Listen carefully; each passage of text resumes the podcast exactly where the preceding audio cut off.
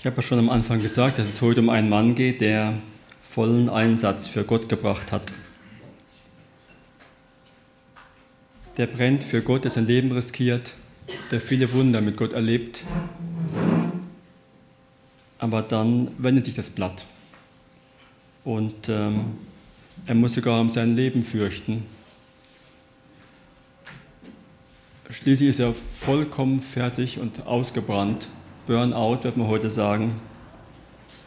Und er verkriecht sich und fällt in eine tiefe Depression. Das ist ein Tatsachenbericht, den wir heute hören werden. Und unser Pastor Castor, Castor, mir ist einfach zu warm hier vorne. Wie hieß er nochmal? Carsten Schneider ähm, wird uns die Predigt halten, genau zu diesem Mann.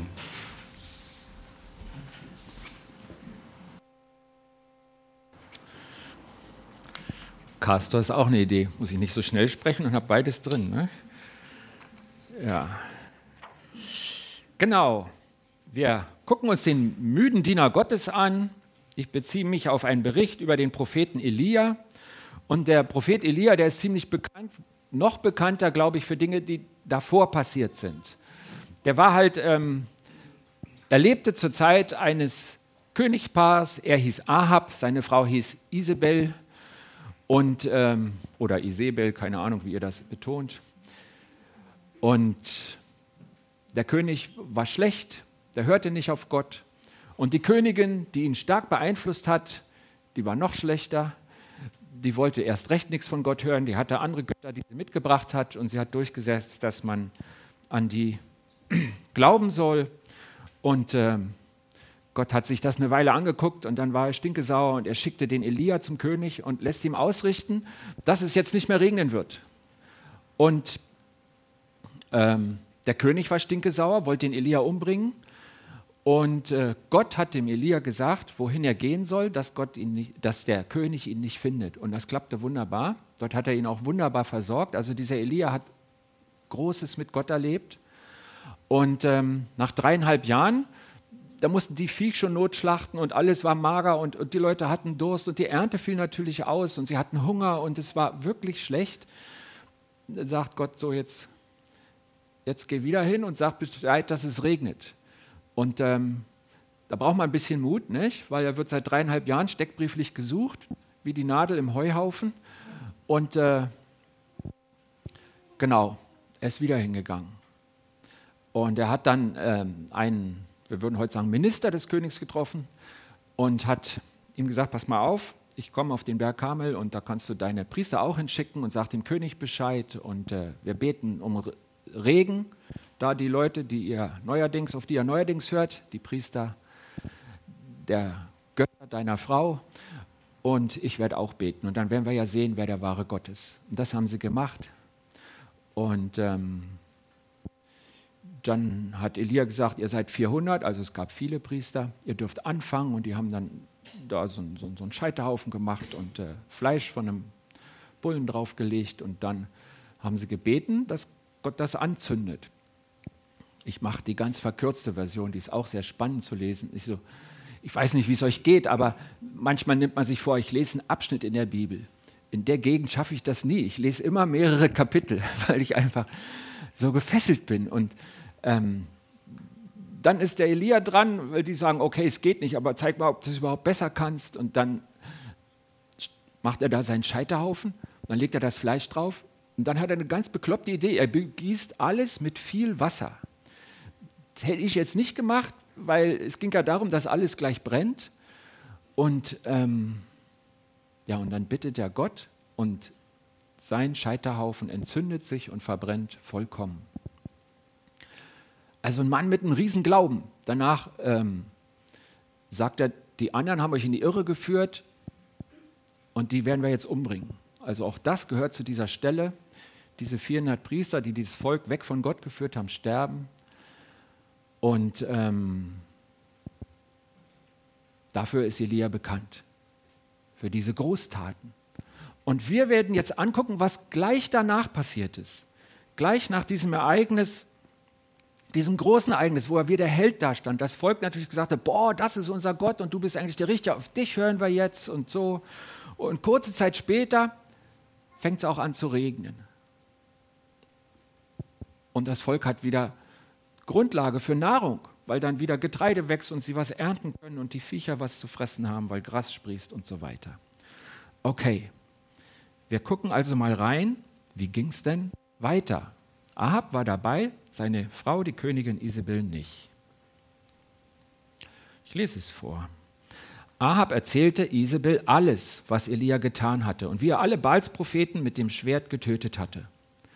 Daraufhin schickte Isabel, die Königin, einen Boten zu Elia und ließ ihm ausrichten: Die Götter sollen auch mich töten, wenn ich nicht morgen um diese Zeit das Gleiche mit dir tue, wie du es mit ihnen gemacht hast. Also, innerhalb von 24 Stunden bringe ich dich um. War ein Versprechen. Da bekam Elia Angst und floh um sein Leben. Er ging nach Beersheba in Juda, dort ließ er seinen Diener zurück. Er aber ging allein eine Tagesstrecke weit in die Wüste. Schließlich sank er unter einem Ginsterstrauch nieder, der dort stand und wollte nur noch sterben. Ginsterstrauch ist nicht die beste Stelle. Das ist so ein stacheliges Ding, nicht besonders groß, keine großen Blätter, ganz klein. Deswegen überlebt er noch relativ lange in der Wüste. Kein guter Schutz gegen die Hitze. Außerdem piekt er fürchterlich. Also da sinkt er nieder und sagt zu Gott, ich habe genug, Herr. Nimm mein Leben, denn ich bin nicht besser als meine Vorfahren. Dann legte er sich hin und schlief unter dem Strauch ein. Ich kann nur hoffen, weil er eine Tagesstrecke weit gegangen ist, dass es dann Nacht wurde. Denn wenn man in der prallen Hitze schläft, ist die Gefahr groß, dass man wirklich stirbt, dass man Sonnenstich kriegt und was auch immer. Er schläft ein. Doch plötzlich berührte ihn ein Engel und sagte zu ihm, steh auf und iss. Er blickte sich um und sah ein Stück auf heißen Steinen gebackenes Brot und einen Krug Wasser bei seinem Kopf stehen. Also aß und trank er und legte sich wieder hin. Da kam der Engel des Herrn ein zweites Mal, berührte ihn und sagte, Steh auf und iss, denn vor dir liegt eine lange Reise. Er erhob sich, aß und trank, und das Essen gab ihm genug Kraft, um 40 Tage und Nächte bis zum Berg Gottes, dem Horeb, zu wandern. Dort fand er eine Höhle, in der er die Nacht verbrachte. Doch der Herr sprach zu ihm, Was tust du hier, Elia? Elia antwortete, ich habe dem Herrn, Gott, dem Allmächtigen, von ganzem Herzen gedient. Denn die Israeliten haben ihren Bund mit dir gebrochen, deine Altäre niedergerissen und deine Propheten getötet. Ich allein bin übrig geblieben und jetzt wollen sie mich auch umbringen. Da sprach der Herr zu ihm, Geh hinaus und stell dich auf den Berg vor, dem, vor den Herrn, denn der Herr wird vorübergehen. Zuerst kam ein heftiger Sturm, der die Berge teilte und die Felsen zerschlug vor dem Herrn her. Doch der Herr war nicht im Sturm. Nach dem Sturm bebte die Erde, doch der Herr war nicht im Erdbeben. Und nach dem Erdbeben kam ein Feuer, doch der Herr war nicht im Feuer. Und nach dem Feuer ertönte ein leises Säuseln. Als Elia es hörte, zog er seinen Mantel vors Gesicht, ging nach draußen und stellte sich in den Eingang der Höhle. Eine Stimme sprach, Was tust du hier, Elia? Er sagte, ich habe dem Gott, dem Herrn, Gott, dem Allmächtigen, von ganzem Herzen gedient. Aber die Israeliten haben ihren Bund mit dir gebrochen, deine Altäre niedergerissen und deine Propheten umgebracht. Ich allein bin übrig geblieben und jetzt wollen sie auch mich noch umbringen. Da sprach der Herr zu ihm, Geh zurück auf dem Weg, den du gekommen bist, durch die Wüste nach Damaskus. Wenn du dort bist, salbe Hazael zum König von Aram. Dann salbe Jehu, den Sohn Nimschis, zum König von Israel. Und salbe Elisa, den Sohn Schaffats aus Abel Mehola, an deiner Stelle zum Propheten. Wer Hazael entkommt, den wird Jehu töten. Und wer Jehu entkommt, den wird Elisa umbringen. Doch 7000 Menschen in Israel will ich verschonen. Alle, die sich nie vor Baal niedergeworfen und ihn geküsst haben. Okay, das kann man weiterlesen. Er macht die Sachen, die ihm da anbefohlen werden. Also ein ganz spannender Bericht von einem Propheten, der vor über 2600 Jahren gelebt hat. Und als erstes stellen wir fest, und das ist jetzt der Überblick, deswegen habe ich ein bisschen davor erzählt, dieser Prophet, der Elia, der war ein Vorbild. Der hatte einen super Eifer für Gott. Das war gut, dass er mit vollem Einsatz gegenüber für Gott gegenüber den Leuten aufgetreten ist, leidenschaftlich hat er geeifert oder hat er vielleicht seinem Gott radikal nachgefolgt, er war konsequent. Wahrscheinlich haben ihn viele für extrem gehalten, die dachten, man kann doch auch so in der Mitte laufen. Das war Elia. Und das war gut. Er war der Fels in der Brandung, als ganz viele Lügen verbreitet wurden und viele Menschen in die falsche Richtung geleitet wurden, hat er sich dagegen gestemmt.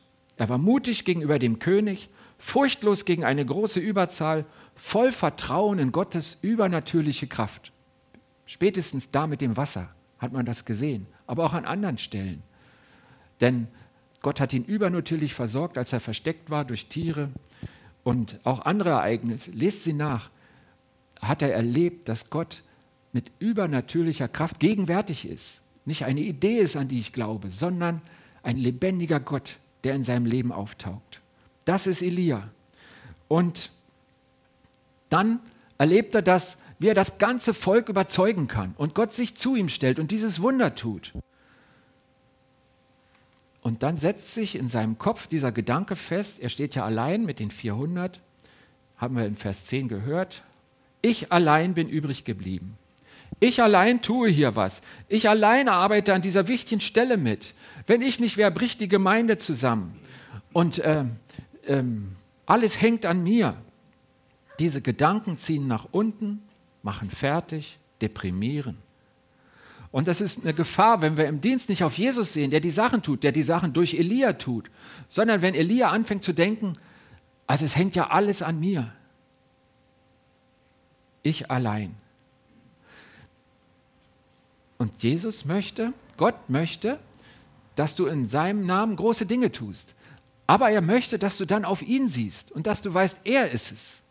Es gibt ein Beispiel, da hat Jesus seine Jünger losgeschickt und hat gesagt, helft den Leuten. Und sie kommen zurück und berichten voll Freude, Herr, sogar die Dämonen gehorchen uns, wenn wir deinen Namen aussprechen.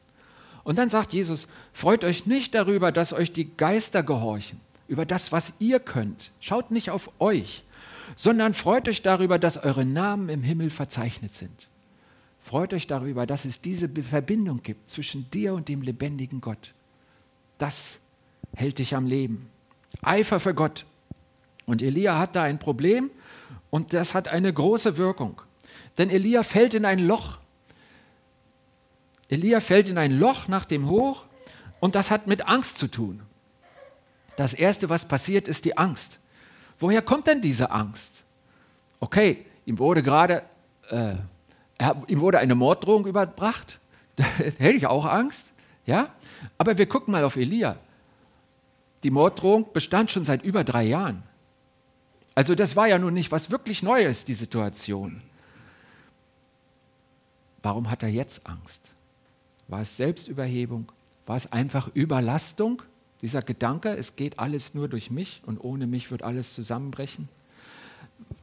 Hatte er in dem Moment zu wenig Nähe zu Gott? Ich weiß es nicht. Alle diese Dinge könnten aber Ursachen sein. Selbstüberhebung, Überlastung. Vielleicht tue ich Dinge, die Gott gar nicht von mir will, aber sie sind gut und ich tue sie auch noch. Und dann sage ich, ohne mich bricht alles zusammen und ich breche auch zusammen. Ich schaff's einfach nicht. Oder zu wenig Nähe zu Gott. Ich diene ihm zwar, aber bei ihm bin ich nicht mehr. All das könnten Gründe sein. Er fällt in ein Loch nach dem Hoch, er, der Diener Gottes, und er hat Angst. Und das ist ja die Frage an dich und an mich. Warum hast du Angst? Was hast du schon mit Gott erlebt? Hast du schon was mit Gott erlebt? Überlege mal. Ich weiß es nicht. Vielleicht sagst du nein. Dann sage ich, okay, deine Angst ist verständlich, denn unsere Welt ist gefährlich. Aber wenn du schon was mit Gott erlebt hast, was waren denn das für Sachen?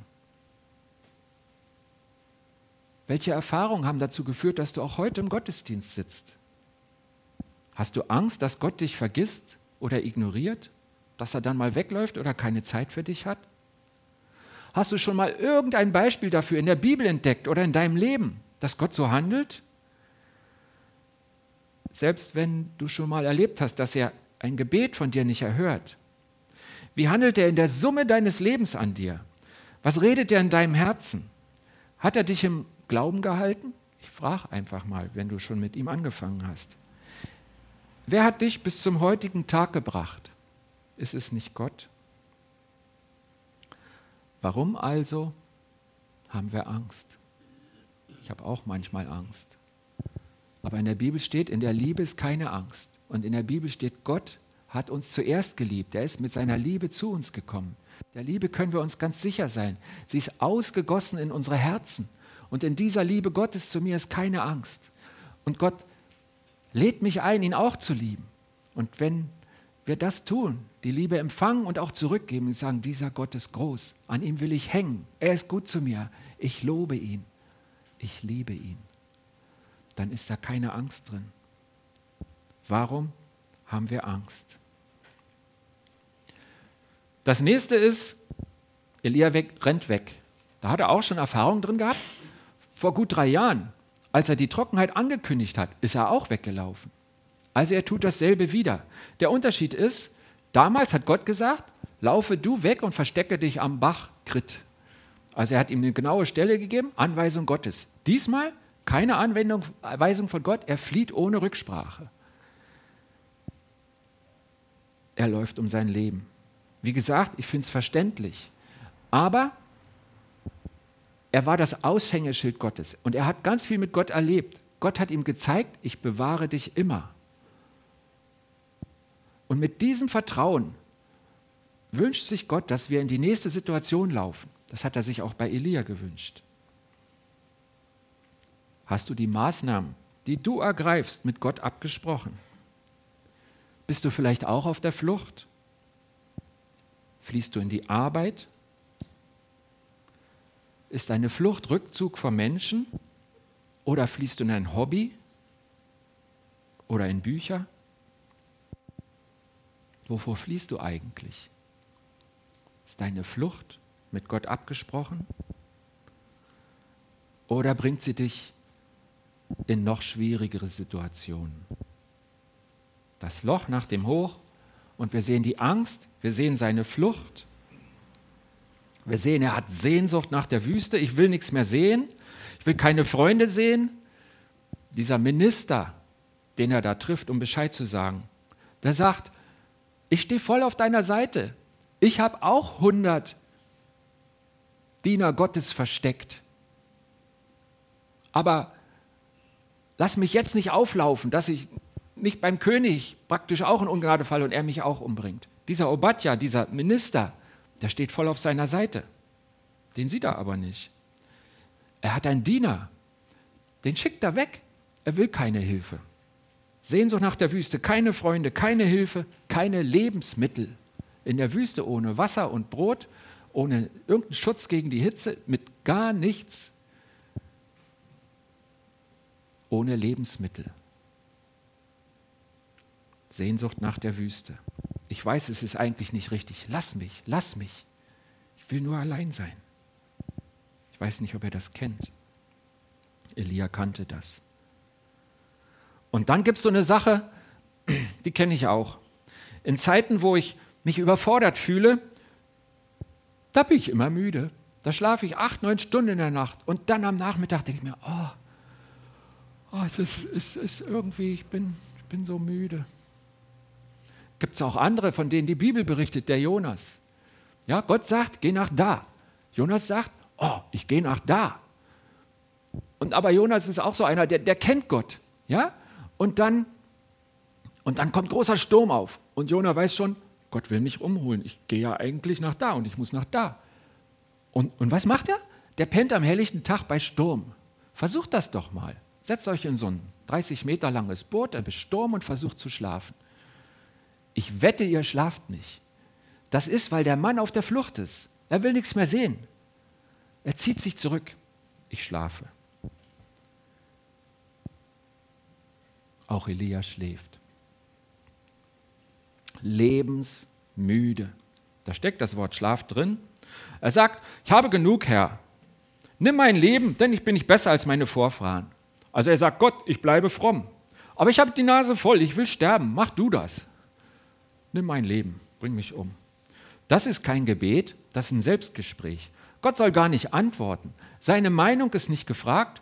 Wenn alles klappt, soll er nur das machen, was ich schon beschlossen habe. Nimm mir mein Leben. Und weil Gott ja manchmal doch noch eine eigene Meinung hat, führt sich Elia in Umstände, wo sich sein Wunsch erfüllt, wo er normalerweise sterben wird. Allein, Ginsterstrauch, in der Wüste, in der Sonne, ohne Ausrüstung. Wohin ziehe ich mich zurück, wenn es mir nicht gut geht? Wo führe ich mich durch mein Verhalten in Umstände, in die ich, durch die ich in Gefahr gerate? Auch in die Gefahr, geistlich zu verhungern. Ich habe hier einen Bericht gelesen. Es gibt ja immer wieder Nachrichten von der Marburger Mission, mit der wir verbunden sind. Hier ist so ein ganz dünnes Blättchen gekommen, sind sechs oder sieben Berichte drin. Finde die Beiträge sehr gut. Ich habe die auf den Stehtisch da draußen gelegt, könnt ihr gerne mitnehmen. Und da berichten die Hofmanns, die sind in Thailand, dass sie erfahren, es gibt eine deutsche Frau, in irgendeinem kleinen Dorf, die liegt in irgendeiner Hütte und die ist in Gefahr zu sterben. Der Missionar fährt hin, merkt, sie ist verheiratet mit einem Australier, Anfang 50 und ihr Fuß ist schwarz, bis zum Knöchel schwarz.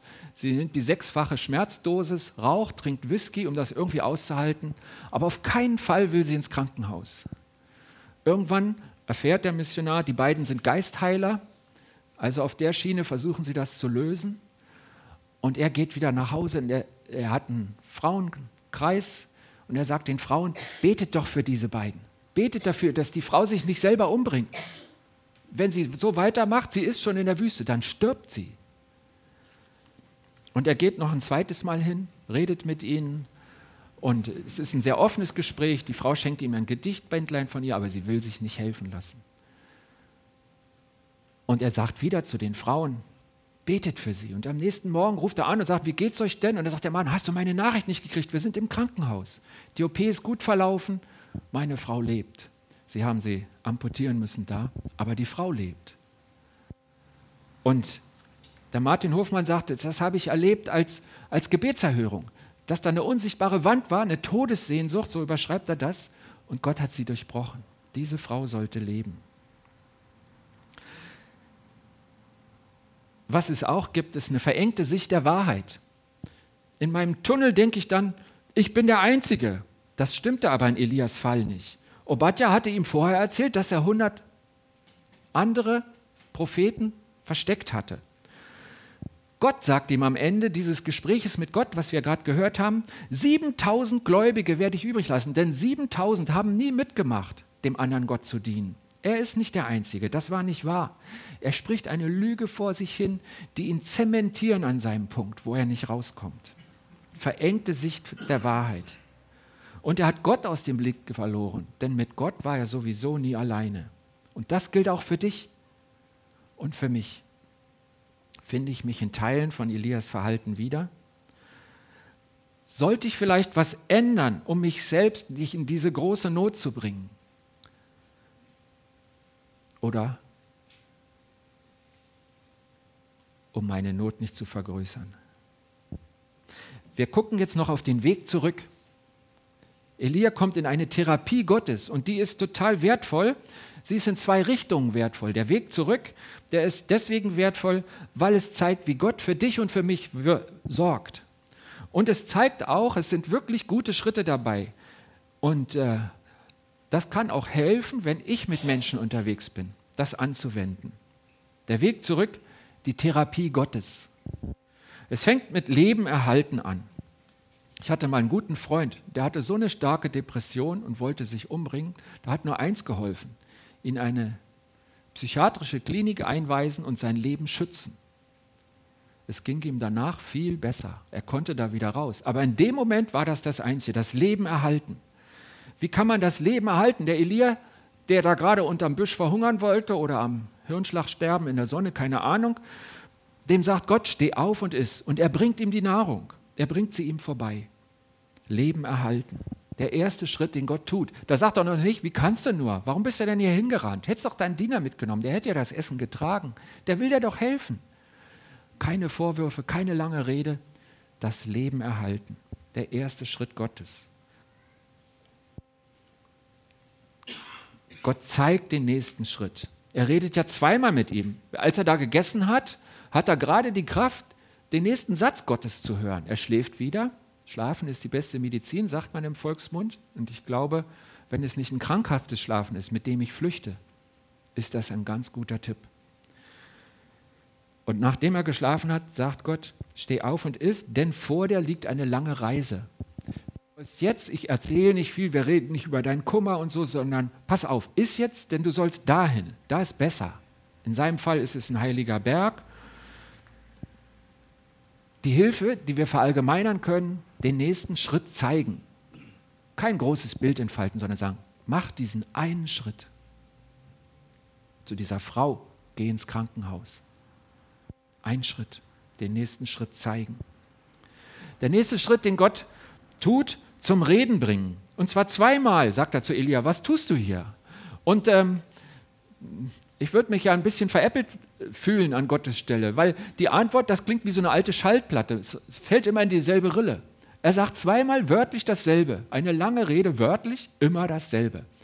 Der hängt fest, das merkt man richtig. Müsst ihr lesen, ich habe es ja vorgelesen, vielleicht habt ihr das noch im Ohr. Und Gott bringt ihn zum Reden und das ist gut. Gott sagt nicht, pass mal auf, ich halte dir eine Rede, sondern er stellt eine ganz kurze Frage. Er piekt ihn an. Und es ist ein wichtiger Schritt für Elia, dass er redet. Auch wenn wir ja schon mitgekriegt haben, es ist nicht alles wahr, was er sagt, aber er redet. Er öffnet sich. Eine andere Stelle in der Bibel beschreibt auch jemand, der in großer Not ist, das ist der Hiob. Und da setzen sich sieben Freunde zu ihm und haben Geduld, die wir heute, glaube ich, ganz schwer aufbringen. Sieben Tage sitzen sie da und warten, bis er redet. Und ich glaube, das ist ein ganz großer Dienst. Die Freunde kommen nicht so gut weg in dem Bericht, aber den müsste man dann lesen, wäre ein anderes Thema. Aber das war richtig gut. Sie haben Zeit. Sie sagen, wir bleiben hier bei dir, wir leiden mit und das tun sie wirklich, weil er schrecklich aussieht. Und sie sagen, wir haben Zeit. Wenn du willst, kannst du reden. Wenn nicht, wir schweigen auch den anderen zum Reden bringen. Ein Schritt aus der Not. Und nicht die Quasseltherapie, sondern ihm eine Möglichkeit geben und warten, bis er redet. Und dann kommt was, ich habe ja gesagt, wir haben da auch Tipps, aber das kannst du nicht machen. Und das ist aber so wichtig. Nämlich Gott begegnet ihm persönlich. Dieser Elia, der diese große Not hat, der begegnet Gott. Er begegnet ihm in der Kraft. Und ähm, wenn ihr den Bericht kennt, Elia war ja bibelfest, er wusste, was vorher so passiert ist. Und es gab mal Moment, wo Gott das Volk versammelt, auch an einem heiligen Berg, im Sinai. Und dann sagt Gott, kommt mal her zu mir. Und dann ist er auf dem Berg mit Feuer und mit Donner und es wackelt auch alles. Und dann sagt das Volk, pass mal auf, Mose. Also da ist zwar Gott, ja, der hat auch gesagt, wir sollen kommen, aber ähm, geh du mal hin geh du mal hin und, und du redest da mit ihm, wo, wo alle tot umfallen. Da, wir wollen da nicht hin, ist uns zu gefährlich. Und aber du erzählst uns dann, was er gesagt hat. Gott in der großen Kraft, in der Power. Und die Power zeigt er ihm auch. Aber Elia bleibt geschützt in der Höhle. Und das ist schlau so, denn da draußen zerschmettern Felsen. Da wäre er falsch gewesen. Gott zeigt ihm seine Kraft, aber er kommt zu ihm im leisen Säuseln. Er kommt zu ihm sanft. Gott kann das dosieren. Er, der die große Kraft hat und dem Volk seine große Macht zeigt, in der Feuersäule kommt, Feinde damit abhalten kann, mit dem Feuer, ihnen den Weg bahnt, durchs Wasser, durch die Wüste. Dieser Gott der Kraft, der kann ganz fein. Der kann auch mit dir ganz fein. Und er weiß, wie er es dosieren muss. Er kommt zu ihm in der Ruhe. Gott begegnet ihm persönlich. Ich glaube, das ist der Punkt, wo es sich wendet beim Elia. Und das ist der Punkt, wo es sich in deinem Leben wenden kann. Suche die Begegnung mit Gott. Wenn du in einem Loch sitzt, das ist ein, ein, ein Bildwort für, wenn es dir schlecht geht, wenn du nicht weiter weißt. Gott begegnet ihm persönlich.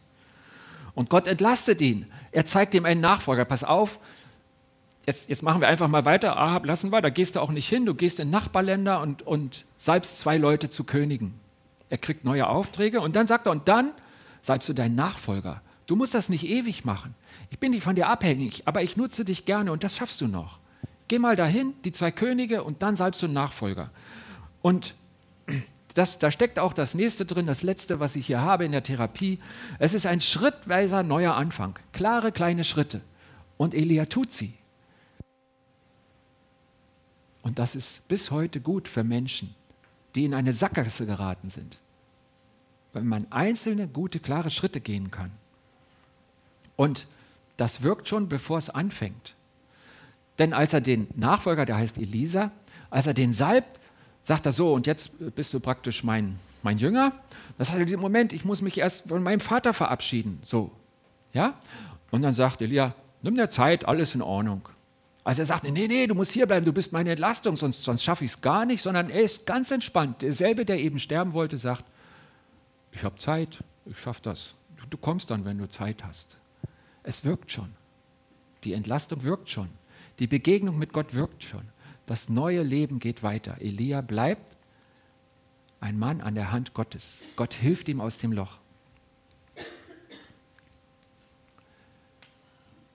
Ich denke, wir können einiges mitnehmen, das Vorbild von Elia, seinen Eifer für den Herrn, seinen konsequenten, radikalen Einsatz.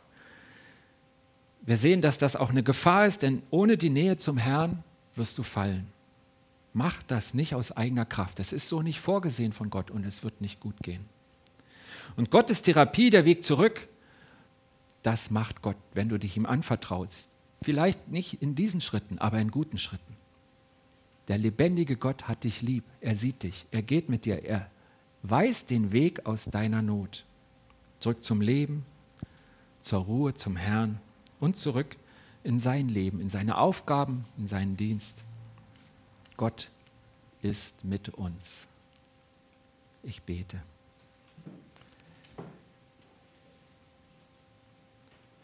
Vater im Himmel, ich danke dir dafür, dass du uns einblicken lässt, weil wir diese alten Berichte, wie du mit Menschenkindern umgehst, Menschenkindern, die toll sind und die dann einfach fallen, denen es nicht gut geht. Und wir kennen diese Momente.